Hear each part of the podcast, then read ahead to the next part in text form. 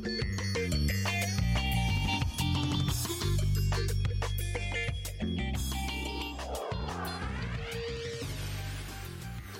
Salut, c'est Perrine de Basiologie. Dans cet épisode, je suis partie à Paris interviewer Corentin Place qui, après son master en neurosciences, est parti travailler chez Ubisoft afin de participer au développement des jeux vidéo. Je te laisse découvrir son métier que je ne connaissais pas du tout et qui montre encore une fois toute la complexité et l'étendue de la recherche et du développement, notamment dans le domaine du gaming qui est en plus de plus en plus complexe. En te souhaitant une bonne écoute. Salut Corentin. Salut Perrine. Merci à toi d'avoir euh, accepté de venir euh, participer à mon podcast Recherchez-vous. Et donc avant de commencer, euh, je vais d'abord te laisser te présenter toi-même. Ouais, bien sûr. alors donc moi je m'appelle Corentin Place. J'ai 27 ans, j'habite à Montreuil en région parisienne et donc depuis un petit peu plus de deux ans, je suis user researcher chez Ubisoft, donc dans l'industrie du jeu vidéo. Ok. Et donc là, euh, je pense que les personnes qui écoutent mon podcast doivent se demander pourquoi je t'interviewe parce que euh, du coup là, t'es pas du tout, c'est pas du tout de la recherche. Et donc effectivement, c'est un, un interview un peu particulier et un peu différent de ce que je peux proposer d'habitude. Mais je trouvais ça intéressant parce que du coup, tu as fait euh, des études de biologie. Et euh, bon, je vais te laisser en parler justement après. Donc déjà de, de nous parler de ton parcours scolaire. Mhm. Et aussi parce que je trouve qu'en fait, ce que tu fais au quotidien, euh, même si c'est pas directement de la recherche, je trouve quand même qu'il y a un lien dans la recherche scientifique. Mais il y a quand même un côté de la recherche qui peut en intéresser plusieurs. Donc déjà, est-ce que tu peux déjà nous en dire un peu plus sur ton parcours? Bien sûr. alors, donc moi j'ai eu un parcours plutôt orienté euh, sciences pour le coup, et même biologie. Euh, donc moi j'ai fait une licence de biologie à Poitiers après avoir fait une tentative de médecine même. Donc le PACES à l'époque Le fameux PACES, exactement. Après cette licence, bah, moi j'étais parti pour faire de la recherche euh, très académique, théorique, et je me suis orienté vers les neurosciences. Donc c'est comme ça que je me suis retrouvé à Lyon pour un master de neurosciences. Et en fait, c'est pendant ce master, où au final, c'est un peu pendant le master qu'on se rend plus compte de ce qui est vraiment la recherche, euh, et notamment la recherche fondamentale, que je me suis rendu compte que c'était pas quelque chose qui me correspondait. Donc c'est pendant le master 1 ou le master 2, enfin même vraiment en fin d'année? C'est beaucoup pendant le master, enfin c'est déjà dans le master 1, euh, pendant le stage principalement. Donc on avait un stage, euh, je suppose que c'est pareil dans la plupart des masters, où vraiment on était mm. dans un labo et puis on voyait un petit peu ce que c'était vraiment le quotidien du chercheur, que je me suis rendu compte que j'avais peut-être pas pris la bonne voie finalement. Et euh, ça a été un petit peu un moment de stress parce que en sortant de neurosciences, euh, surtout euh, c'est théorique, c'est mm. compliqué de se rattacher à quelque chose de concret. Oui, puis on a déjà 5 ans presque d'études aussi, donc tout à fait. T'as peut-être pas envie de de repartir à zéro. Pas trop, non, effectivement. Et du coup, j'ai eu un peu la chance dans le master à Lyon. en fait, ils avaient dû réfléchir à ces problématiques-là. Ils mm. proposaient un, donc deux masters, un vraiment en neurosciences, orienté recherche, très théorique, très académique, et un autre plutôt professionnalisant. Mm-hmm. Et en fait, pour le rendre professionnalisant, il se rattachait à l'analyse sensorielle. Ok. Et qu'est-ce que c'est plus précisément, si jamais Alors, l'analyse sensorielle, c'est vraiment comment sont perçus les produits par les personnes, les consommateurs, mhm. d'un point de vue sensoriel. D'accord. Donc comment le, consommateur perçoit cette couleur, cette odeur, ce goût, et ça se fait vraiment dans tous les domaines. Euh, moi j'ai fait mhm. un stage de fin d'études chez L'Oréal, dans la cosmétique ça se fait beaucoup que ce soit dans les textures. Alors moi j'étais dans la coloration. Ok, de cheveux. dans la coloration de cheveux, absolument. J'étais dans le cheveu. Euh, mais ça se fait aussi bien beaucoup dans l'agroalimentaire, bah, mm. forcément pour les goûts. Euh, ça se fait dans l'automobile pour les bruits des portes, les textures des tableaux de bord. Donc dans vraiment beaucoup de domaines, euh, d'un point de vue sensoriel, comment c'est perçu. Donc très mhm. appliqué parce que c'est plutôt pour le monde de l'entreprise, même s'il y a aussi de la, recherche qui est faite dessus, mhm. euh, mais rattaché neurosciences, puisque nous, on, abordait ça d'un point de vue quand même scientifique, euh, qu'est-ce, que, qu'est-ce que ça avait comme enfin, comment c'était impacté dans le cerveau, etc. Donc, vous euh, donc là, vous étiez sur des humains. Mhm. Et comment ça se passait où vous faisiez des tests, des questionnaires, et après, comment tu étudiais le, le cerveau? Parce que là, tu peux pas... Alors, on n'étudiait pas le cerveau on étudiait plutôt vraiment le, déclaratif des personnes. Parce qu'en fait, même étudier le cerveau, faire des mesures, tu n'aurais pas euh, le, ressenti du, mm. vraiment de la personne. Il y a des choses que ton cerveau traite et que toi, ensuite, c'est, tu c'est pas quelque chose que tu vas exprimer. Ok. Donc vous regardiez, euh, enfin toi en tout cas, dans, dans ton cas, tu regardais pas du tout l'activité cérébrale euh, par un IRM. C'est des choses qui peuvent se faire. Mm. je sais qu'il y avait des, des entreprises de luxe de cosmétiques au Japon qui s'intéressaient à ça. Donc ça, peut-être que ça va être le cas un jour. Euh, on peut s'en servir. On peut se servir aussi d'autres choses qui sont un peu moins poussées, mais comme euh, l'activité euh, électrodermale de la peau, le rythme cardiaque, ce genre de choses, pour essayer de coupler ça un peu à tout ce qui va être émotion. C'est quelque chose qui, qui c'est quelque chose qui intéresse beaucoup les industriels. Mm. S'ils arrivent à rendre un produit, quel qu'il soit émotif, c'est un peu bingo. Ça va bien se vendre. Donc, ça, voilà, il y a vraiment le côté sensoriel ou qui est un peu détaché des émotions. Pour le coup, c'est assez. Mais tu peux pas coupler les deux? Bah, c'était un peu l'idée. Nous, c'était un peu la force du, du, docteur, du doctorat, pardon. C'était un peu la force du master. Mm. Euh, c'est ce côté, on a le, la double casquette entre on nous forme à faire de l'analyse mm-hmm. sensorielle et en même temps on a ces connaissances un peu en neurosciences. Bah, c'est hyper intéressant parce que c'est vrai que comme tu dis, euh, t'as pas du tout le côté fondamental où tu étudies une protéine, où tu vas aller chercher un gène en détail et là non, t'as vraiment, euh, c'est vraiment appliqué directement. Enfin, c'est utile quoi. Enfin, c'est toujours utile dans ce qu'on fait. Mais là en tout cas, tu te sens beaucoup plus utile. C'est ça. Il y a un peu de recherche, on va dire fondamentale, dans le sens où par exemple sur de l'analyse sensorielle, on sait qu'on travaille avec des panels, on sait que c'est bien d'avoir un panel mm. de 12 personnes. Euh, il y a des gens qui ont fait des études pour à partir de combien de personnes on arrive à diminuer la variabilité, etc.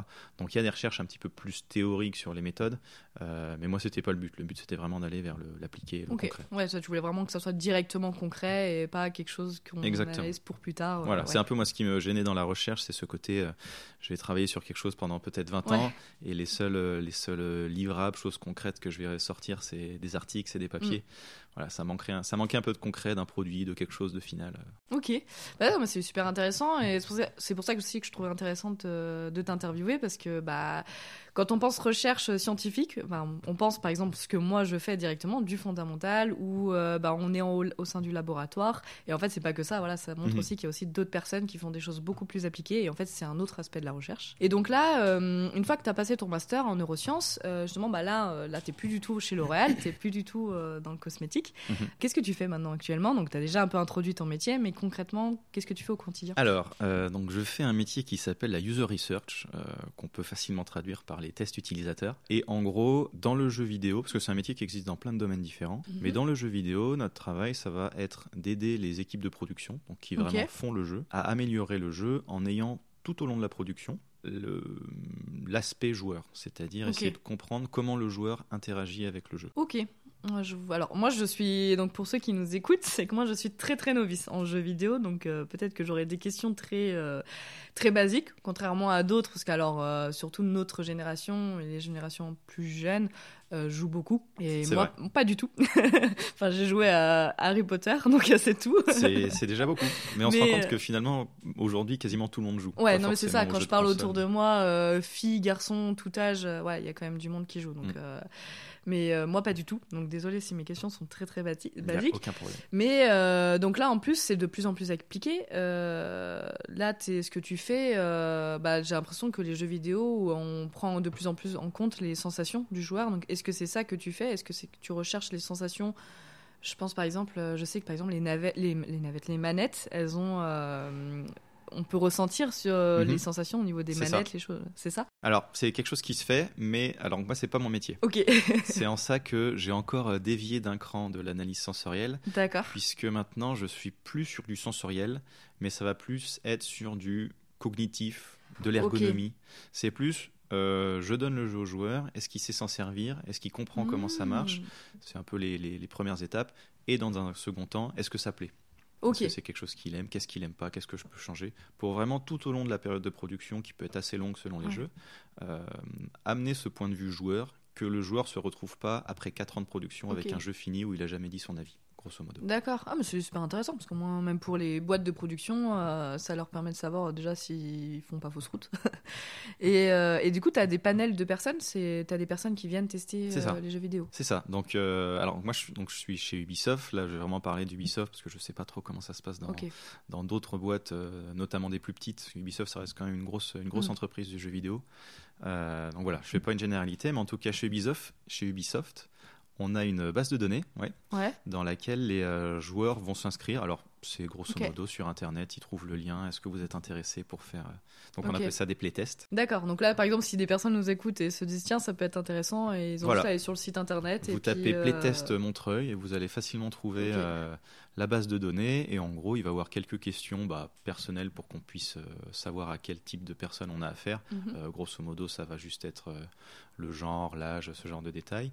Et ensuite, des choses un peu plus propres aux jeux vidéo. Donc, avec quelle manette vous avez l'habitude de jouer, sur quel type de jeu vous êtes plus à l'aise, etc. Et une fois qu'on a cette base de données, nous, quand on fait un, un test, on va avoir un certain profil cible qui va nous Mhm. intéresser. On va euh, rentrer quelques critères, ça va nous sortir les joueurs qui nous intéressent de notre base de données, Mhm. et à partir de là, on va pouvoir les appeler et les intégrer ou non dans le processus. Ok, et du coup, je suppose que les joueurs diffèrent euh, en fonction du jeu vidéo, c'est-à-dire que vous avez jamais les- euh, le même panel. Donc, je- Mhm. Parce que je pense par exemple à une personne qui aurait déjà joué versus moi qui suis complètement novice. Euh, des fois, est-ce que vous prenez des novices, des fois des gens plus expérimentés Comment ça se passe? Est-ce qu'il y a des, euh, un processus? Vous commencez par des novices et puis après, plus ça va enfin... Alors en fait, on va même plutôt chercher des novices tout du long. Ok, Euh, parce que le but de notre, de notre métier, c'est vraiment de faire le lien entre le, le développeur et le joueur. Mhm. Et en fait, le problème du développeur, entre guillemets, hein, je veux pas de problème avec les développeurs, c'est que ils ont un peu du mal à se mettre dans la peau du joueur justement qui connaît Bah pas oui. leur jeu. C'est devenu des experts du jeu vidéo en général et encore Mm. plus de leur jeu qu'ils sont en train de faire. Et nous, notre travail, Ouais. c'est de dire, ok, vous avez fait ça, mais quand on le met dans les mains d'un joueur plutôt naïf, Mm. ça il comprend pas, ça il comprend pas, ça ça marche pas, etc., etc. Donc au contraire, on veut éviter les joueurs trop professionnels. C'est pour ça que par exemple, on prend pas deux fois le même joueur sur un même jeu. ok, ouais, bah oui. c'est Voilà, faut euh, qu'à chaque fois ils déjà- repartent de zéro.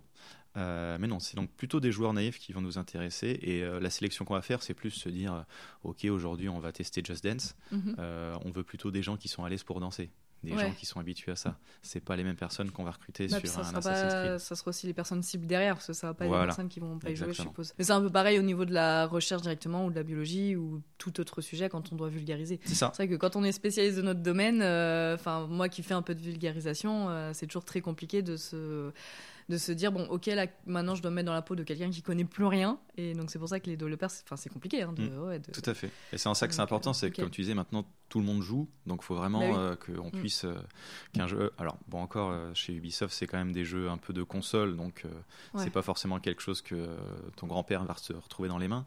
Mm. Mais on va dire les jeux, imaginons les jeux les plus populaires, un Candy Crush, il faut que une petite de 8 ans et un papy de 60 ans puissent y jouer. Non mais c'est vrai. non mais c'est vrai Et mais rendre tu un sais jeu que- accessible, c'est pas facile. hein. J'avais été étonnée euh, de. Je crois que la moyenne d'âge des personnes qui jouaient le plus, enfin, je me rappelle plus si c'était une médiane ou une moyenne, c'était euh, les 30-35 ans. Ouais. Et donc j'étais super étonnée, je pensais que c'était vraiment une tranche d'âge beaucoup plus jeune euh, qui jouait, mais en fait, je crois que les personnes qui jouent le plus, c'est les 30-35 ans. Et oui, mais parce qu'en en fait, quand on pense au jeu, on, nous, on pense à une console, à quelqu'un Ouais. qui est assis dans son salon devant son PC. Mais en fait, maintenant, euh, oui. une des très grosses parties de l'industrie, c'est le jeu mobile. Et euh, enfin, qui sait qu'il n'y a pas son père euh, qui, joue, Ouais, euh, qui joue à Candy Crush dans le canapé c'est vrai que ouais, c'est vrai que je vois bien. c'est ça, c'est exactement le même. le- c'est exactement ça.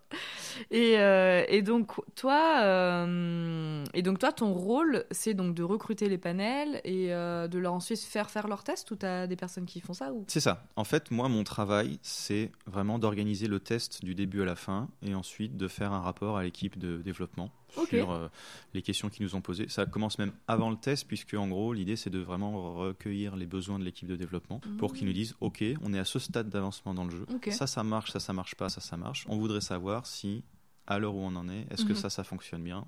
Non, est-ce qu'il faudrait le changer, etc. etc. Et généralement, ça met combien de temps euh, Parce que je suppose que c'est pas. euh, Enfin, généralement, tu, tu commences au début du développement du jeu, ou c'est une fois que le jeu a été développé et là, t'interviens, ou est-ce que ça prend plusieurs années Alors, ça dépend beaucoup des productions. Euh, les, on va dire les plus grosses productions, c'est celles où ça va, il va y avoir des développements assez longs, où il va y avoir plus de moyens. On peut arriver vraiment dès le Ouais. début, avant que ce soit en production.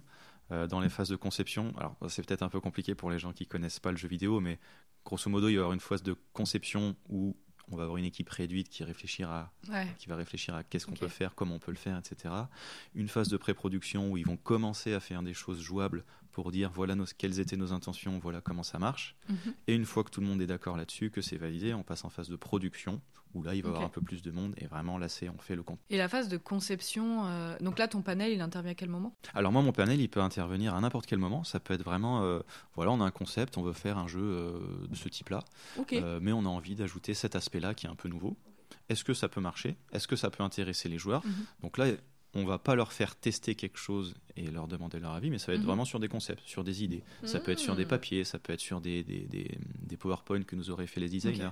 C'est à différentes échelles, ça peut se faire. Ah mais oui, d'accord, donc ils jouent pas forcément au jeu. Pas forcément. Le gros de notre précise travail... parce que peut-être là, il y en a qui se sont dit ah ouais, je vais pouvoir jouer à plein de jeux euh, Alors, C'est vrai que le gros de notre travail, c'est quand même tester sur du jeu. Euh, mais pas forcément quoi, ils peuvent se retrouver, pas forcément. Voilà, on fait aussi sur la conception, c'est plus rare. Le, vraiment le, le gros de notre travail, ça se fait sur à partir de la production donc euh, quand les joueurs vont, vont, pouvoir tester le jeu pour de vrai. Mais est-ce que le jeu à ce stade-là, il est déjà bien développé ou je pense, je parle euh, surtout au niveau design, ou est-ce que d'abord il y a une, une, euh, phase 1, enfin une V1 qui au niveau mhm. du design n'est pas forcément très très très élaboré Oui, non. plus on est tôt dans la production, plus le jeu il est moche. Hein, clairement, on va pas se mentir.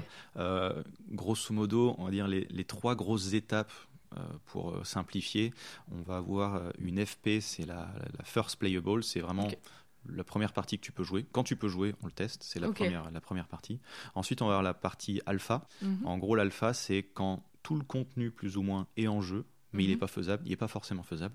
Et ensuite, c'est la bêta. Donc là, on est quasiment en sortie de jeu. Ça, on entend souvent parler, non? Enfin, les phases bêta. Parce que c'est souvent. ce qui peut fuiter, c'est ce qui a En fait, c'est souvent à partir de là qu'on va faire des tests à plus grosse échelle, parce que là, on a un jeu qui est plus ou moins fini. L'idée de la bêta, c'est qu'on ait tout notre contenu qui soit tout jouable mhm. et qu'ensuite il reste des phases de, euh, de polish mhm. pour, un peu améliorer. Mais en théorie, à la bêta, tout est jouable. C'est dans la théorie. je vois à peu près, euh, je sais, non, parce que j'ai déjà entendu parler de certains jeux qui auraient fuité euh, pendant les phases bêta. oui, parce que du coup, pendant les bêtas, il y en a qui vont faire des tests à grosse échelle où ils vont laisser jouer 2000 joueurs. Et bah, forcément, d'un point de vue sécurité, c'est plus compliqué à gérer. Ouais, du coup, ok, je vois. Et eh bien, ouais, non, mais c'est hyper intéressant en vrai de même de participer à ce genre d'études, à ce genre de développement, parce qu'en plus, enfin, ça, c'est vraiment euh, phare dans notre quotidien. Enfin, il y a vraiment du monde qui joue au quotidien, donc c'est hyper intéressant de se dire, bah là, j'ai participé à peut-être ce jeu euh, que euh, tout le monde aime, enfin tout le monde non, mais voilà que c'est je sais pas, ça, ça, motive un peu. Non, mais c'est vrai, c'est vrai. Bah, surtout quand on, quand on aime ce milieu euh, de oui, base. Oui, tu joues en plus. Ouais, euh. c'est vrai que c'est sympa. Moi, je pense que tu n'aurais peut-être pas euh, postulé ou pris un job là-bas si tu n'aimais pas jouer. Ah, tu serais surprise. On a des, on a des, j'ai des collègues qui, alors, pas joueurs du tout, il y en a pas, mais qui étaient peu, peu joueurs en arrivant et qui s'y sont mis un peu parce qu'il faut quand même qu'on s'y mette. Enfin, oui, je pense on est plus efficace quand on connaît mieux le jeu, parler, le design. Ouais.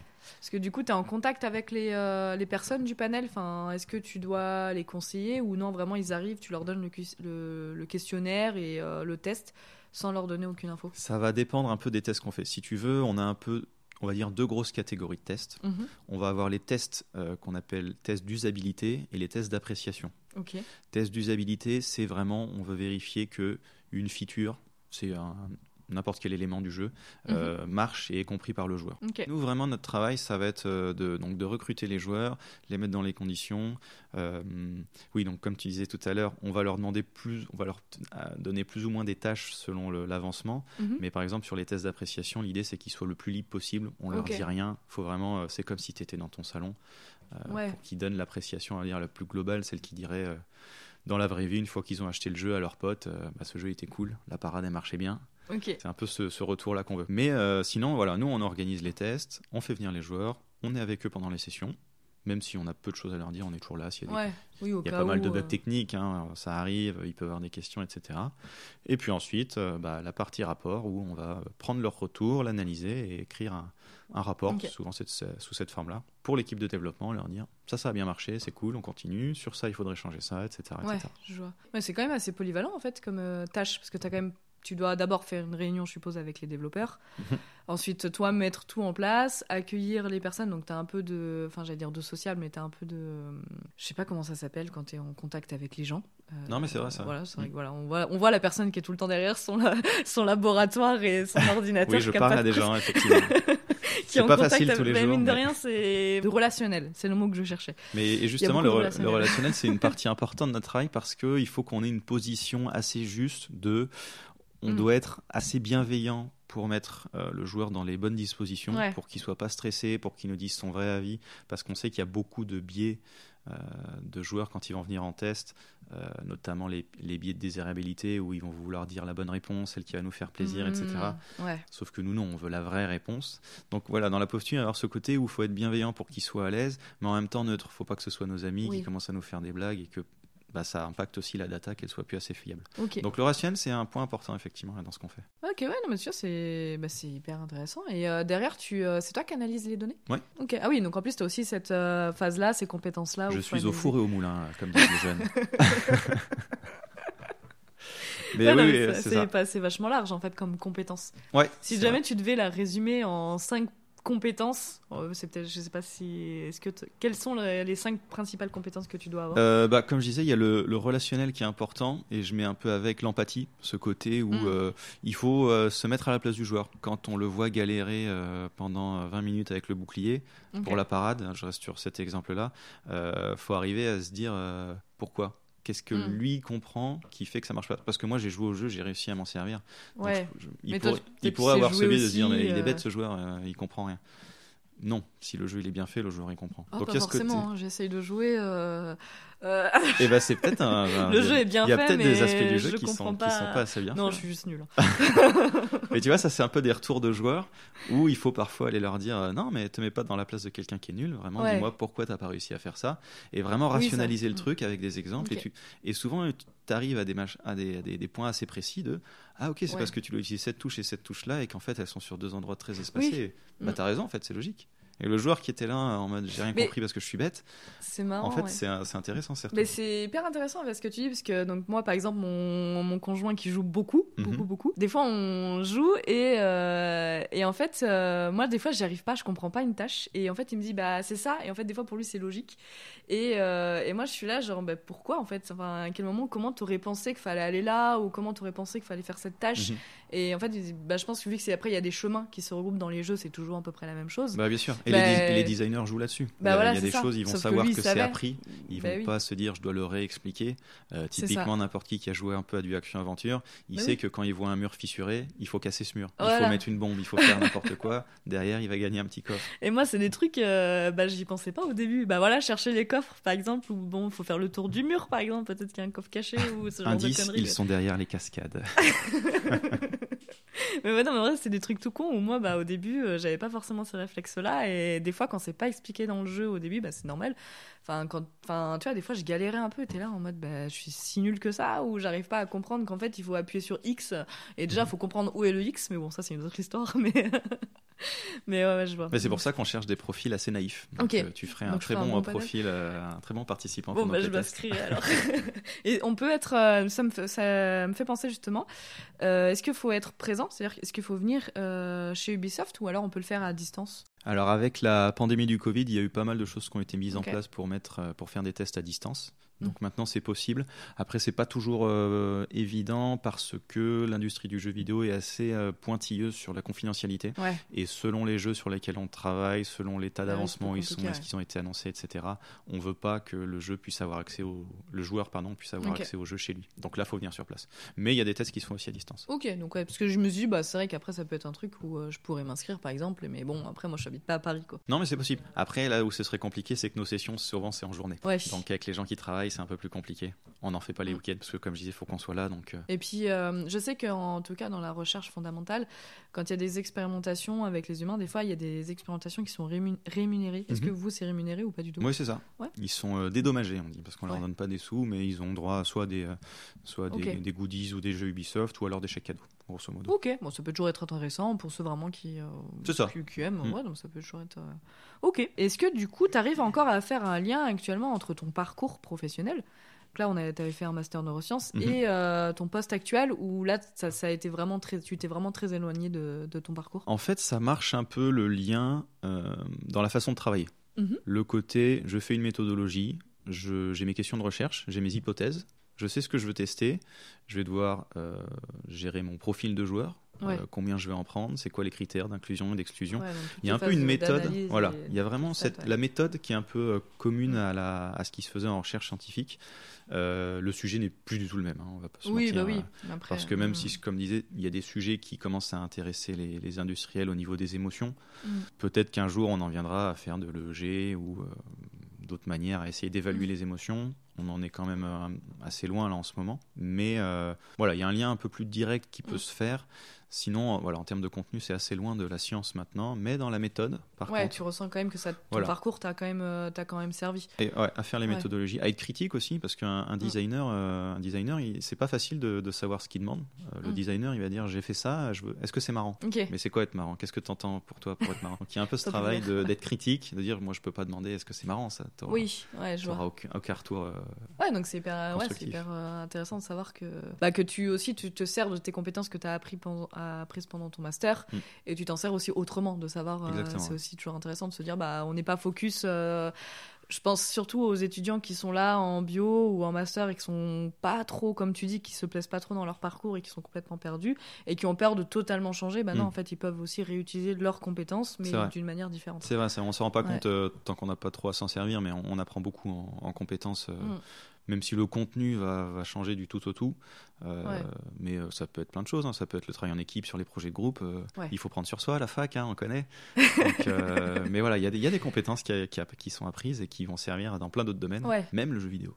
Même le jeu vidéo, donc c'est euh, c'est une belle chose. C'est pour ça que je trouvais ça intéressant, parce que ça change totalement du, bah, des, des projets euh, de recherche, euh, Oui. surtout médicaux, parce que c'est vrai que sur- j'ai surtout, euh, j'ai surtout un réseau euh, d'accès sur le médical, donc Mhm. euh, c'était aussi intéressant. Ça ferait un Et- peu un hors-série. Et du coup, pendant tes études, tu as parlé justement d'un stage chez L'Oréal, Mhm. et c'était pour savoir. si- Donc là, on sort complètement de euh, ton projet professionnel, parce que là, c'est plus du tout ce que tu fais actuellement, mais qu'est-ce que tu faisais durant ton stage? C'est ça. Alors, de- dans mon stage, donc c'était vraiment rattaché à plutôt l'analyse sensorielle. Ouais. Et euh, donc moi, je travaillais dans, la, dans, le, dans le service des cheveux euh, et dans la coloration. et moi, mon, mon sujet de, de, de, de stage, c'était d'essayer de développer des nouvelles méthodes pour évaluer la perception de la coloration Euh, qui vieillit. En gros, l'idée, c'était de, on voudrait arriver à avoir des nouvelles méthodes pour étudier la perception de la coloration à 8 semaines, 4 semaines. D'accord. Donc c'était vraiment... Alors, il y avait un La peu... perception, pardon, excuse-moi, la perception humaine, c'est-à-dire euh, comment les gens perç- perçoivent, Toujours, ouais. ou la perce... ouais, c'est pas la perception, de c'est-à-dire comment elle évolue, elle évolue réellement. Non, en fait, c'est un peu le truc de l'analyse sensorielle, c'est de se dire, on a des outils qui nous permettent de mesurer exactement comment change une coloration, comment change un taux de sucre dans une compote, comment Ouais. change ce qu'on veut. Le truc, c'est que on se rend compte que la perception donc de, Mhm. de, de- de l'homme euh, n'est pas forcément la même que la perception, enfin la réalité de la machine. Ok. Et Euh, puis entre les gens. et entre les gens, effectivement. Mm. Mais typiquement, euh, je prends ma compote, il y en a une qui peut être plus sucrée qu'une autre. Ouais. Et pourtant, parce que la moins sucrée, elle a, je sais pas, un goût de vanille ou un goût de caramel ou ce qu'on Mm. veut, les consommateurs, quand vont la goûter, vont dire bah, pour moi, c'est elle la plus sucrée. Ok. Donc la perception, elle change par rapport à l'outil qui, lui, est très précis. Et c'est pour Mm. ça que, moi, dans la perception de la couleur, c'était vraiment par rapport, enfin, pour les femmes qui utilisent ces colorations, Mm-hmm. comment elle vieillit euh, pour elles. D'accord. Donc t'interrogeais euh, des personnes qui se coloraient les cheveux. C'est ça. En fait, la méthode euh, générale ressemblait un peu à ce qu'on fait là en, oui, parce que ce que j'allais dire, ça ressemble quand même beaucoup au final. En fait, ce qui change vraiment, c'est ce côté où, avant, on était sur du sensoriel, on est plus sur du cognitif euh, avec les tests utilisateurs. Oui, c'est vrai que bon, toi, d'un point de vue, euh, mais euh, au final, je trouve que c'est quand même assez, assez similaire. Enfin, C'est assez similaire. D'un point de vue compétences Tout et d'un point de vue Dans technique. recruter fais- les personnes, Ouais. préparer les questionnaires ou les interviews éventuellement, et ensuite faire le rapport, c'était assez similaire. C'est juste que tu es sur un sujet qui t'intéresse plus que la coloration. des Effectivement, la coloration, j'ai appris des choses, c'était intéressant, mais je suis plus branché jeux vidéo, effectivement. Et donc concernant les jeux vidéo, euh, au niveau de tes applications, est-ce qu'il y a des conséquences euh, après derrière pour l'industrie du jeu vidéo? Alors, Bah, très général à l'échelle mais- d'un jeu vidéo, euh, beaucoup. En tout Mm. cas, on espère. hein. on essaye de travailler avec les équipes de production pour qu'ils prennent nos retours en compte et qu'ils changent Ouais. le jeu. Mais euh, ça marche un peu de cette manière. Le jeu vidéo, c'est par itération. C'est vraiment, on va mettre une chose, on la teste. Ça marche, ça marche pas, on la change. Et on va faire ça pendant euh, 25 fois. Et nous, pour a- un jeu vidéo. Voilà, pour un jeu. Mais, même, mais pas pour un jeu vidéo, pour une, pour une feature d'un jeu vidéo. Pour la parade dans le jeu vidéo, C'est quoi une parade dans le- ça peut être n'importe quoi, ou un saut, ou ce que tu Ah veux, oui, un truc dans un jeu vidéo. On va le tester plusieurs fois et revenir dessus et le changer. euh, parce qu'il peut être impacté par plein de choses. Le- la parade dans ce jeu-là, le saut dans cette partie-là du jeu marche bien. Euh, deux heures plus tard, je suis à un autre endroit, le saut il marche plus. Est-ce qu'il faut changer le saut? Est-ce qu'il faut changer le level design? Qu'est-ce que le joueur a pas compris? Ah ouais. Ça va être ce, ce genre de questions auxquelles on va essayer de répondre. Ok. Ah ouais.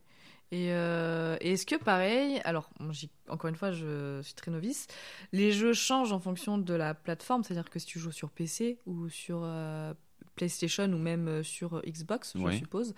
Euh, en plus maintenant il y a la VR aussi qui est Mhm. sortie. Est-ce que euh, tout ça, toi tu es dans toutes les pla- sur différentes plateformes ou est-ce que justement tes tests changent en fonction du, de la plateforme utilisée? Enfin, Je sais pas si c'est une Euh, plateforme le mot qui se dit. Oui, si, si, si, une plateforme, si, si, ça marche. Euh, alors, la plupart des jeux, en tout cas que nous on fait, ils sont développés sur ordinateur. Donc les moteurs de jeu sont utilisés par les ordinateurs et ensuite ils sont euh, envoyés sur d'autres plateformes, euh, bah, typiquement les consoles. C'est pas le cas de toutes les plateformes. Il y a notamment les Switch. Il y a certains jeux sur Mm. Switch qui sont directement développés sur Switch. Mais on va dire dans la majeure euh, partie des cas, on va développer sur PC Hmm. et en prenant en compte l'aspect manette, parce qu'on peut jouer à la manette en étant sur PC. Oui, j'ai appris ça il y a Voilà. pas longtemps. c'est quelque chose qu'on peut faire. Donc on peut avoir tout cet aspect, ok, manette, gestion des touches, parce que ça c'est très important d'être dans les conditions du jeu. Après, euh, de tester sur la console finale, c'est des choses qu'on fait peu. Souvent, on se contente. Ah oui, parce que donc ça, je savais manette. pas. Donc tous, alors peut-être pas tous, mais les jeux qui sont sur console, ils ont d'abord été développés sur PC. La plupart, oui. D'accord. Et euh, parce que ça change quand même des fois euh, d'un jeu. Non, ça, ça change pas du tout le fait qu'il soit sur PC ou sur console. Bah, en fait, ils font en sorte que ça change le moins possible tout ce qui va être le, le- le gameplay, donc les choses qui vont impacter le joueur. Ça va beaucoup se jouer par contre sur euh, les performances euh, graphiques surtout. Le côté, est-ce que mon, mon- ma qualité d'image elle est en moyenne, ultra, les FPS, les images par Mm. seconde, combien j'en ai. Ça va surtout être ça que ça peut impacter. Les, les consoles, elles sont assez fixes, assez limitées. Tous les jeux vont tourner à la, même, euh, à la même puissance. On sait que sur les PC, les plus puissants, ça va changer. Il va falloir jouer en ultra. Mais c'est surtout sur ça que ça joue et plutôt sur, que sur le gameplay. Donc on peut se permettre de tester des choses Ah oui. sur PC. Ou toi, t'interviens pas là-dessus, donc euh, Non. voilà. C'est des choses assez oui, techniques que- qu'on maîtrise Ouais. pas trop. nous. Et donc là, euh, pareil, c'est pas forcément trop dans ton domaine, mais euh, du coup, c'est pareil. Ils développent d'abord sur PC, et pareil, entre la PS4 et la PS5, par exemple, Mhm. parce que c'est ce que je connais, par exemple, les Xbox, euh, je sais pas, ce qui- je sais qu'il y a la Xbox One, Pas mal. mais, mais euh, voilà, par exemple, entre la PS4 et la PS5, si je me trompe pas, la PS5, euh, enfin, en tout cas, c'est ce que mon copain m'a dit pour euh, justifier son achat de la PS5, mais euh, apparemment, le visuel est mieux sur la PS5. Mhm. Pareil, ça, c'est d'abord développé sur PC, et après, ils développent sur PS5 et après, sur PS4 et après sur PS5. C'est ça. En fait, comme je te dis, c'est un peu vraiment les performances qui vont changer d'une d'une génération de console à une autre. D'accord. Mais en soi, la manière dont on joue, ça va être plutôt la même. Même si, alors c'est- ça change un peu euh, sur la PS5 parce que c'est ce, que tu- ce dont tu parlais au début avec au niveau des sensations. Ouais. Ils ont beaucoup joué sur les sensations euh, haptiques, donc euh, qu'on ressent au niveau des, des doigts, notamment en termes de vibration. Ouais, ce que La- je veux dire, euh, justifie bien parce que moi, c'est ce qui. Eh J'ai eu beaucoup d'arguments comme quoi la PS5 était bien mieux. hein. Bah, sur ce point-là, il n'a pas tort. Mais pour le coup, ça c'est plutôt un travail que font les constructeurs de, de consoles, que nous on fait pas, peu en tout cas. Ouais, toi, t'interviens Euh, pas là-dessus en tout cas. ouais. Mais eux ont dû travailler d'un point de vue sensoriel. Comment on fait pour que quand j'utilise une gâchette qui est tout le temps la même, Mhm. euh, dans ce jeu, ça me fasse comme si c'était une gâchette de fusil, dans ce jeu, comme si c'était un arc qui est en train de se bander. Donc euh, sur ça, il y a du travail sensor- sensoriel à faire. Euh, voilà. C'est vrai qu'on se rend pas compte qu'il y a aussi autant de développement, autant de questions posées, parce qu'on sait qu'un jeu vidéo ça peut être long à développer. Si je me trompe pas, ça peut pas prendre 10 ans ou même plus Oui. pour certains Alors en jeux. général, quand ça prend aussi longtemps, c'est que ça se passe pas très bien. Ah, bon, bah, non, Mais, ouais, euh, c'est vrai que tu vois, quand je dis j'y connais rien. euh, non mais oui, oui, le- surtout maintenant avec les jeux euh, qu'on appelle les triple A, c'est les jeux qui demandent le plus de budget. Il y en a même, il y a même des quadruple A maintenant. Mais c'est des jeux qui vont demander plusieurs dizaines de millions d'euros ou de Mm. dollars. Mais ça, c'est les gros jeux principaux, c'est Voilà. ça? Et c'est en Mm. ça qu'aussi notre travail est important, c'est le côté sur ces jeux-là, tu peux moins te permettre de te rater. Ok. Et euh, il faut que quand tu le mettes dans les mains du joueur, ils savent s'en- ils savent s'en servir. Est-ce que là, du coup, vous avez tests. beaucoup plus de questions, beaucoup plus de panels qui interviennent ou, euh, ou- Ça va surtout être dans la fréquence des tests. Euh, un jeu sur lequel il va y avoir beaucoup d'ambition, il y a eu beaucoup de temps, beaucoup d'argent. Mhm. On va faire beaucoup de tests, on va en faire dès le début pour s'assurer que tout marche bien. Ok. Les jeux, euh, parce qu'il y a des jeux qui sont produits par des très petits studios, ou même des jeux indépendants Ouais. qui sont produits par une personne, ils vont peut-être moins avoir ce temps, cet argent de faire du, de la user Oui, parce que ça research coûte cher aussi de. Parce que ça coûte de l'argent hein, Ouais, de faire ça, bien sûr. Mm. Mais voilà, il y a ce côté où bah, je peux me rapter parce que je l'ai fait tout seul. Ça, alors certes, ça m'a pris du temps, ça m'a pris de l'énergie, c'est toujours compliqué de faire un jeu. Ouais. Mais il y a moins d'enjeux que sur Mm. des, des grosses productions où euh, on, on peut pas se rater. Il y a des studios qui sortent des gros jeux tous les, tous les 10 ans, ils peuvent pas se rater. Ouais. Et dans ce que, euh, dans toutes les tests là que vous faites, euh, est-ce que derrière tu fais des statistiques ou euh, juste tu analyses globalement un peu les, les résultats, mais enfin, ouais, est-ce que tu as, des stats quand même à Ouais. faire derrière? Alors, ça va encore un peu dépendre des deux types de jeux qu'on faisait. Donc, le, la partie un peu usabilité sur est-ce que ça marche, est-ce que c'est clair, et la partie appréciation.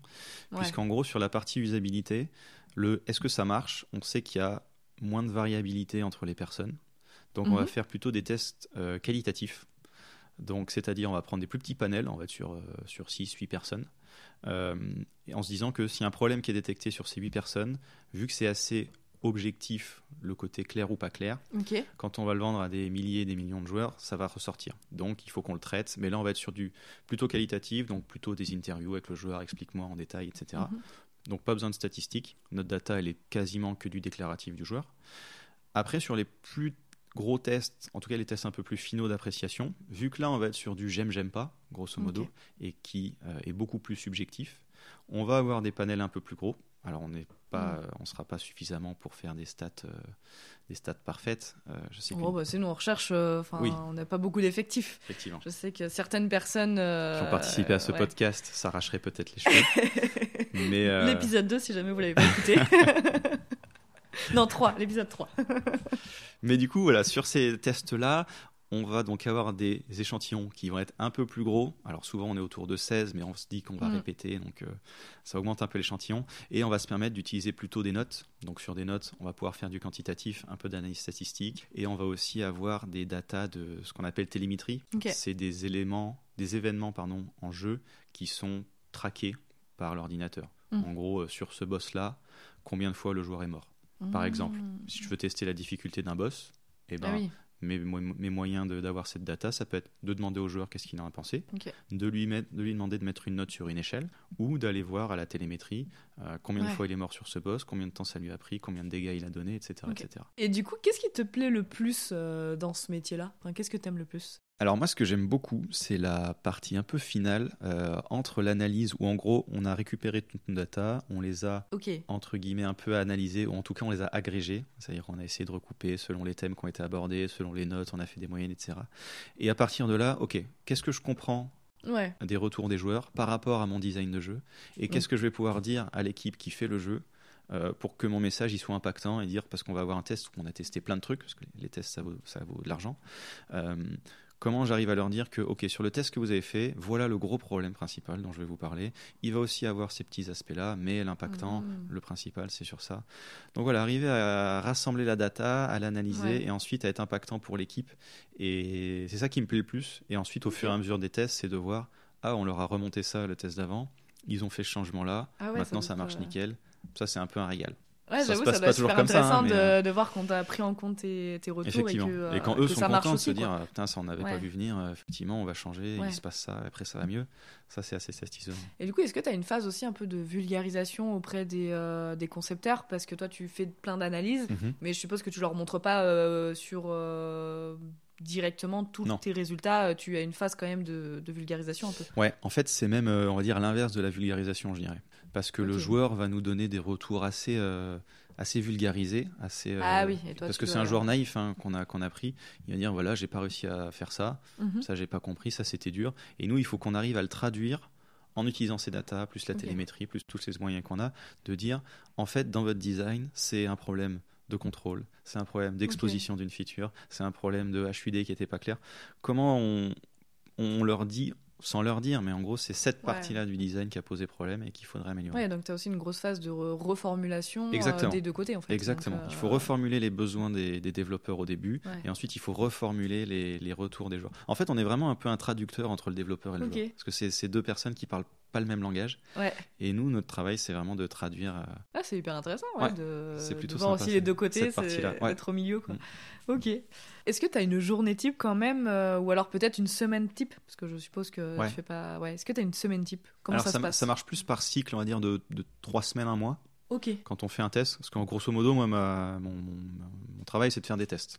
Ouais. Euh, et en gros, le test, ça va se passer en. J'ai une semaine une semaine, sept jours de préparation Ouais. où euh, je vais devoir, bah, comme je disais, euh, reformuler les besoins de l'équipe, mettre en place mes questions de recherche, mes hypothèses, combien de joueurs je vais devoir recruter, Mm. quel profil jeu, etc.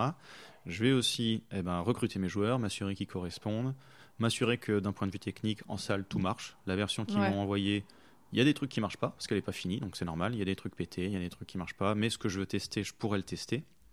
Donc on va dire, j'ai cette semaine de préparation là. Ensuite, la semaine de passation, où vraiment je suis une semaine avec les joueurs, ils jouent au jeu, je leur pose des questions, soit pendant qu'ils jouent, soit à la fin. Ah ouais, ça dure Pareil, une bonne ça- semaine quand même. Je veux dire, pas ça dépend, journée, ça dépend. C'est un test Ouais. d'USA où on veut, où c'est très, très, très en avance dans le développement, où on testait un petit truc, ça va être sur une demi-journée. Ouais. Un test d'appréciation où je voudrais qu'ils testent un peu le jeu en entier, ça peut se faire sur une semaine, voire deux semaines. Ah oui. Ah ouais, ça peut être long quand même. Ça peut être euh, assez long. Bah ouais, parce qu'en fait, tu te rends compte que ce qui se passe en fin de jeu, Mm. t'as envie qu'il soit testé aussi. Mais du coup, pour qu'ils testent la fin du jeu, bah, il faut qu'ils aient, qu'ils aient fait tout le début. Donc, il peut y avoir des tests un peu longs. Ah ouais, parce qu'ils testent vraiment le jeu entier. C'est l'idée. Dans ma tête, je pensais qu'ils testaient peut-être euh, pendant 4 heures de jeu et puis au pire certains passages, mais en même temps, oui, je suis. Tu vois à quel point je suis une novice Non, dans mais le truc, a mais en même temps, c'est vrai qu'ils peuvent pas arriver, arriver à la fin du jeu s'ils n'ont pas fait le début du Et jeu. oui. Alors, Donc, on pourrait, nous, euh, on oui, pourrait leur, euh, le- leur donner des sauvegardes, les amener directement. Admettons, on veut tester le boss de fin. On pourrait Bah les amener oui. direct au boss de fin. Ouais, mais il faut Sauf que le boss de fin, tu es euh, obligé d'avoir fait 10 heures de jeu pour savoir oui. comment tu utilises. euh, Oui, puis euh, il faut tous les aspects. maîtriser un peu. Bah ouais, ouais. Voilà. Oui, donc c'était logique, mais c'est vrai que moi, de novice que je. Non, mais il n'y a pas de problème. Mais euh, oui, donc en fait, des personnes peuvent venir euh, pendant deux semaines à faire que jouer. C'est ça. euh, Alors, deux semaines, c'est vraiment les très gros tests. Ouais. C'est assez rare, hein, mais sur- c'est sur des très gros, mais des même gros pendant jeux. deux, trois jours. euh, Mais sur des, une, une semaine, c'est c'est pas, c'est pas rare du tout. Mais du coup, comment ça se passe C'est qu'ils prennent des vacances ou ils ont un arrêt exprès ou Je t'avoue que sur ça, on n'est pas très regardant. Ah ouais, c'est eux qui, là, ouais, c'est eux qui gèrent leur Il y a de des côté, passionnés qui vont jusqu'à prendre des vacances. Ensuite, il y en a, bah, ça tombe pendant les vacances. Il y en a, ils vont être au chômage à ce moment-là. Il va y Ok. avoir des étudiants qui vont euh, se débrouiller. Euh, ok, voilà. ouais, non, mais voilà. c'est Sur ça, on n'est pas trop bien. C'est un peu la, C'est pas, votre euh, tâche, quoi. c'est pas notre tâche, mais c'est un Ouais. peu une des limites, c'est qu'en fait, nous, on voudrait avoir un panel qui est le plus représentatif possible, Bah ouais. et au final, on se concentre malheureusement ou heureusement sur des gens, sur une catégorie de personnes. Qui sont plutôt- plus disponibles, donc Voilà, effectivement. qui sont disponibles ouais. une semaine. C'est pas le.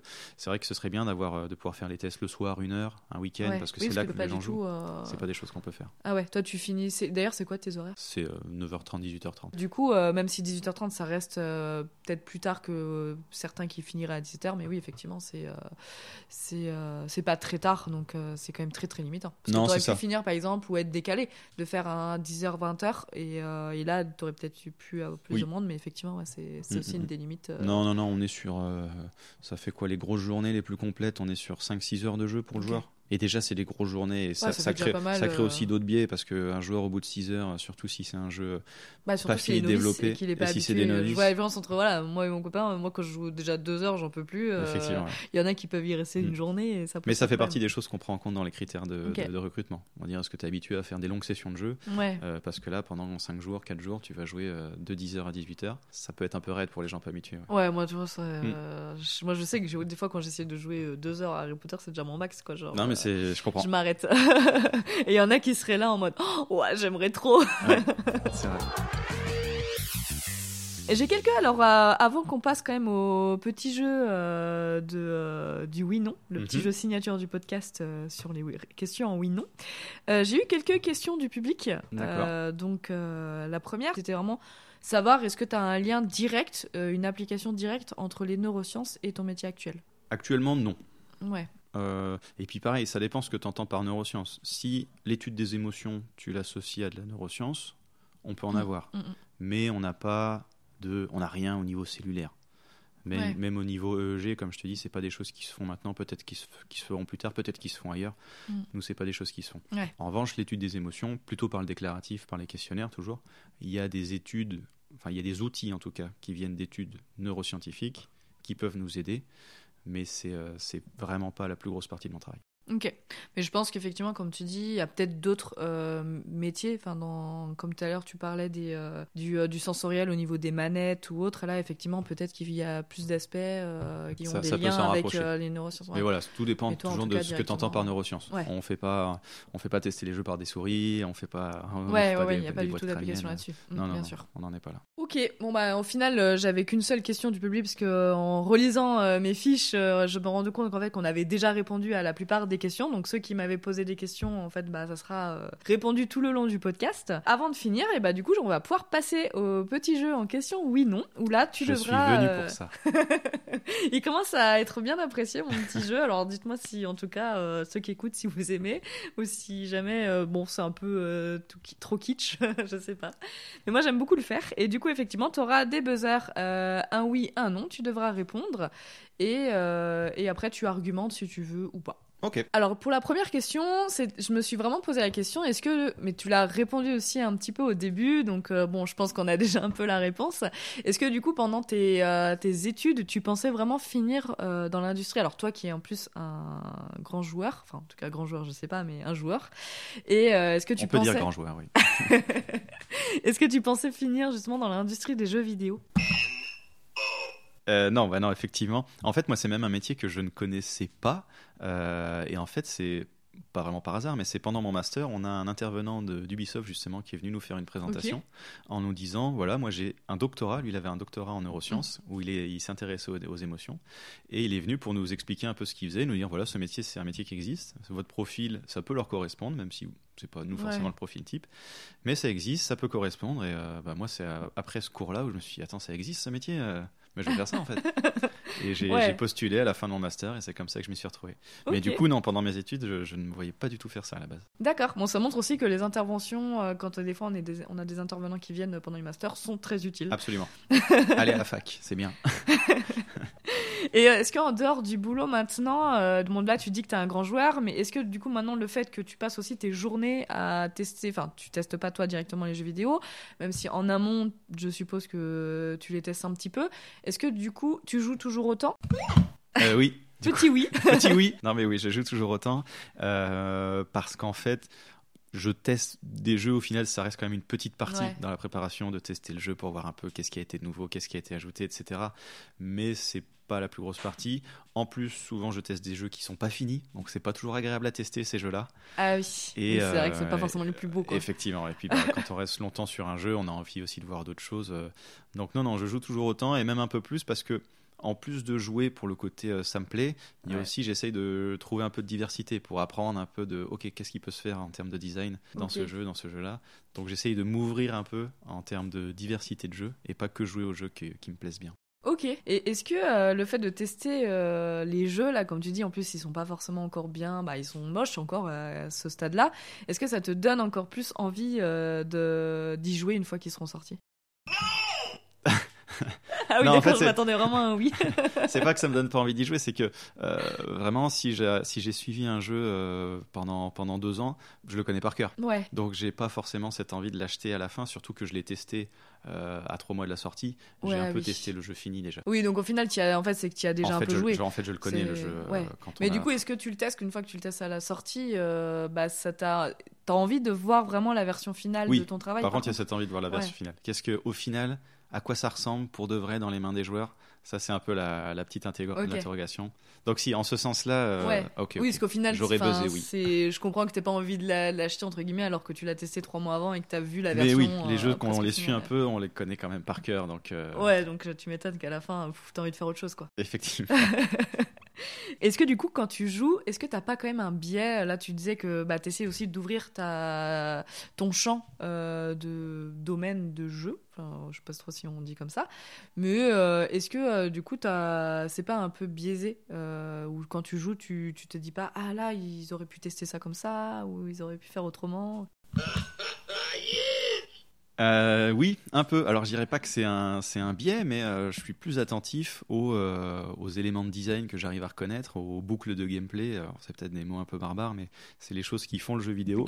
Et, et c'est vrai que notamment sur certains jeux qui sont assez forts dans, dans le- la manière d'apprendre à jouer au jeu, Ouais. d'apprendre aux joueurs à jouer au jeu, où je me dis, c'est ouf, ils m'ont appris à jouer au jeu. Je sais, je, je connais tout ce qu'il faut faire. J'ai vu aucun panneau, j'ai vu aucun tuto.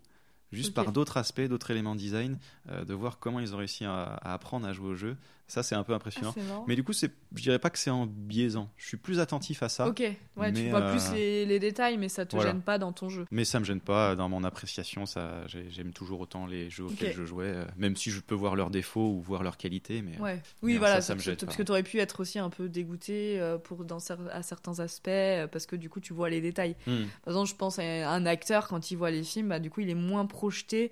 Enfin, j'ai déjà entendu des interviews des personnes qui disaient qu'ils étaient beaucoup moins projetés que nous, qui savons pas ce qui se passe dedans, et Mhm. on est beaucoup plus projetés. Mais au contraire, il y a des choses que je comprends mieux, un peu, notamment sur les fins de jeu, où je me dis, euh, mais pourquoi ils ont fait ça comme ça euh, Le reste, c'était nickel. Ouais. Bah, je sais qu'en fin de production, euh, il y a plus de temps, il faut aller vite, euh, donc ça, on peut aller à la facilité. Donc des fois, il y a des choses où je me dis, ah, ça, ça, Ça- ça, se voit, ça manquait de temps. ok, ouais, c'est marrant de, de, de- d'y voir, quoi. Mm. Et j'ai une dernière petite question. Bon, là, on change complètement. Ça n'a rien à voir avec euh, tout ce qu'on vient de dire jusqu'à maintenant. Mais tu as dit au début que tu travaillais à Paris. Donc là, on est à Paris. Est-ce que tu as quand même une bonne euh, qualité de vie? Oui, je dirais que euh, dans, dans l'ensemble, euh, je peux, je peux pas me plaindre de la, me, pas, pas me plaindre de la qualité de vie. Euh, en plus, on a cette chance dans le jeu vidéo de faire, euh, bon, en tout cas chez Ubisoft, de pouvoir faire pas mal de télétravail. Ils nous laisse un, peu de la liberté là-dessus. Euh, alors après, oui, les loyers sont chers, mais, mais au global, non, j'ai quand même une bonne qualité de vie à Paris, je trouve. Ouais, mais, Mais pour le moment, cas, voilà, en tout cas, t'es plutôt bien T'arrives ouais. quand même. Ouais. T'as bien, t'as des bonnes horaires. Bon, tu viens, t'as dit l'heure que tu faisais 9h30. euh, Oui, puis j'ai la chance d'être pas trop loin du travail, Ouais. donc je peux y aller à pied, donc j'évite un peu les, les plus gros problèmes de la vie parisienne. Mm. J'arrive pas encore à esquiver le loyer, mais j'y travaille. mais, euh, mais non, au global, euh, au global, euh, je, vais, je me plaindrai pas de ma qualité de vie à Paris, au contraire. Ok, non, là, si jamais, non, si jamais des personnes hésitaient ou se demandaient, parce qu'on a un peu cette image quand on vit pas forcément à Paris, mais ça montre aussi que ouais, on peut quand même avoir une bonne qualité. bon, en tout cas là pour un jeune, Tout à fait. Et l'argent ne fait pas le bonheur, comme on le dit. c'est ça. mais effectivement, souvent, voilà, on vient de voir que tu fais un métier aussi que tu aimes, et, Tout à fait. euh, et que c'est aussi très important que de privilégier. C'est vrai. euh, ouais. Vrai, vrai. Et donc, quels sont tes. Tu, là, tu parlais de pas forcément rester euh, à Paris euh, plus tard. Est-ce que tu as des objectifs pour plus tard euh, ou pour le moment, pas forcément? Bah, pour le moment, je me vois, je me vois un peu évoluer dans ce que je fais, essayer de, Mm. de- de mieux comprendre bah, la user research, euh, qu'est-ce qui se fait, mais aussi dans le jeu vidéo, euh, plus m'attarder sur le design, parce que bah, moi, j'ai pas une formation de game designer, Ouais. et on se rend compte que c'est assez compliqué, mine de rien, à aborder les jeux, euh, même si Mm. ça, ça paraît assez simple. Euh, les mécaniques qui sont dedans sont assez compliquées. Puis plus ça, j'ai l'impression que plus elles vont être complexes. Et oui, sur des, des- des jeux de plus en plus ambitieux, ça, ça peut être amené à être de plus en plus complexe. Donc, euh, continuer à progresser là-dessus. Après, sur du très long terme, la, la chance aussi que j'ai avec la user research, c'est qu'elle se fait pas que dans le jeu vidéo. Le jeu Ah vidéo, c'est pourrais- ce qui m'intéresse le plus parce que déjà, c'est des, jeux- des objets plus, Mm. complexes où il y a vraiment à avoir beaucoup de choses euh, qui vont rentrer en interaction les unes avec les autres. Euh, mais euh, si vous voulez, dès qu'il y a un- Dès qu'il y a une application, dès qu'il y a un site, un site web euh, où Ouais. euh, un utilisateur va devoir s'en servir, il peut avoir de la user research qui est faite. Ça peut être dans une application, ça peut être de la musique, ça peut être euh, sur n'importe quel site. Donc, c'est en termes de domaine, j'ai cette chance de pouvoir changer de domaine si je le veux. Ouais, ou si jamais, bon, on sait jamais ce que la- l'avenir te Tout réserve. à fait. on sait jamais ce qui peut se passer. Euh, mais bon, le jeu vidéo, ça a quand même de l'avenir, je pense, euh, devant Oui. soi. Oui, je pense que t'es pas forcément dans la branche euh, qui Voilà. va. Ça, a priori, euh, surtout le Covid nous a fait du bien. c'est bizarre à dire.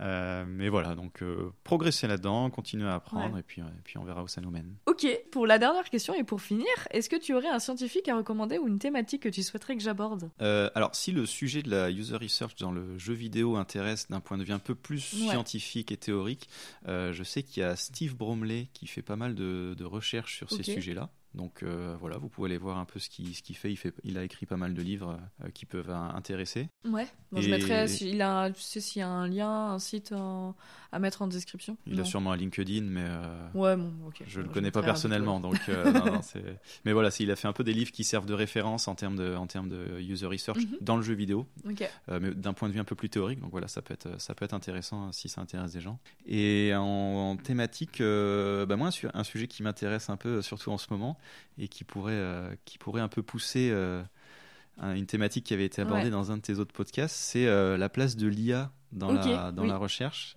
Et notamment les IA euh, bah, qui se développent maintenant, type ChatGPT. Ouais. Euh, Est-ce qu'il y a des gens qui travaillent à l'implémenter dans la recherche? Est-ce que ça peut avoir un impact sur la recherche, en bien, en Ouais. mal, être utilisé Oui, ça peut être super intéressant parce qu'effectivement, on l'a abordé dans l'épisode 1. Justement, c'était le premier épisode que j'avais sorti du podcast où euh, là, on était surtout sur un aspect de design et euh, de, euh, de représentation graphique Mhm. euh, par, euh, via une IA pour les scientifiques. Donc, euh, bon, si jamais vous n'avez pas écouté, c'est que je recommande aussi fortement ce podcast qui était très intéressant à écouter et qui changeait aussi un peu de ce qu'on peut connaître et de ce qu'on peut entendre. Et en plus, donc Jeanne, qui est la fondatrice de cette entreprise qui s'appelle Beink, en parle vraiment très très bien et a vraiment euh, une, euh, un avis là-dessus qui est assez, qui est très critique aussi sur son travail. Donc c'est très intéressant. Mais effectivement, comme tu dis, ça peut être aussi intéressant de voir s'il ouais, il y a d'autres scientifiques euh, qui l'étudient Mhm. euh, ou alors sinon ça peut nous impacter, ouais, surtout en termes de rédaction, comme pour pas mal de domaines, je pense, qui vont être impactés. Donc, euh, Il paraît, oui, qu'on sera tous impactés. Ouais, donc bah, c'est écoutez, ouais, s'il y a des scientifiques qui nous écoutent, euh, qui ou alors qui connaissent des personnes qui travaillent là-dessus, euh, eh ben vous pouvez me contacter, euh, je serais vraiment très intéressée d'interviewer ou même d'en savoir juste un petit peu plus, ça serait très intéressant. Avant qu'on se quitte, euh, est-ce que si jamais il y a des gens qui auraient des questions ou si jamais ils voudraient te retrouver, bah, je pense que le plus simple, ce serait par LinkedIn. Donc euh, je Corentin. mettrai le lien. Ouais, voilà, moi je mettrai le, lien dans la Corentin description. Place, voilà. Ce sera le plus facile pour me contacter. Je j'y suis pas très actif, mais euh, j'essaye de répondre aux messages quand j'en reçois. Quand j'en reçois. Ok, bah très bien. Bah, en coup de cas, merci beaucoup d'avoir participé. euh, mais il n'y a pas à de quoi. Périne. C'était un plaisir. Merci beaucoup d'avoir écouté jusque-là. Comme d'habitude, j'espère que l'épisode vous a plu. C'est toujours un plaisir d'avoir de vos retours. J'essaie de les prendre en compte et d'en améliorer les épisodes au fur et à mesure. Mais si vous en avez d'autres, franchement, n'hésitez pas. N'hésite pas non plus à t'abonner pour écouter les épisodes suivants qui sortiront tous les 15 jours. Et pour plus de contenu, n'hésite pas à me suivre sur Instagram sur le compte Basiologie ou sur LinkedIn à Perrine Burderon. En te souhaitant une bonne journée.